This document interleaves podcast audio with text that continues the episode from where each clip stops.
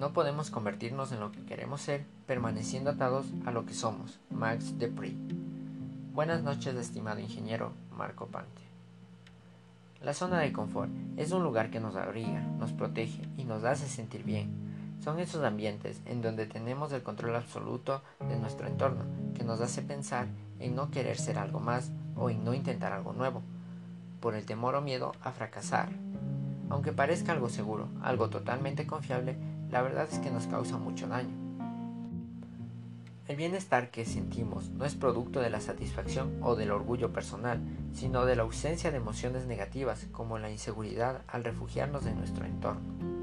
Muchas de las personas piensan que si están a gusto con su estilo de vida monótona, ¿para qué arriesgarse a intentar algo nuevo? No tendría sentido salir de ella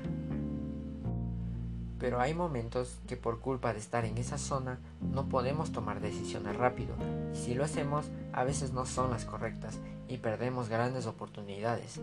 Es ahí que te pones a pensar qué estás haciendo con tu vida al no arriesgarte a intentar algo nuevo. Al dejar ese estilo de vida nos permite eliminar barreras, conocer y vivir nuevas experiencias. Al principio puede parecer difícil ya que estás en un territorio desconocido, pero conforme se avanza se irá perdiendo el temor al fracaso, porque fracasar es parte de la vida y si no lo hiciéramos no aprenderíamos de nuestros errores y sería la clara señal de que seguimos en la zona de confort.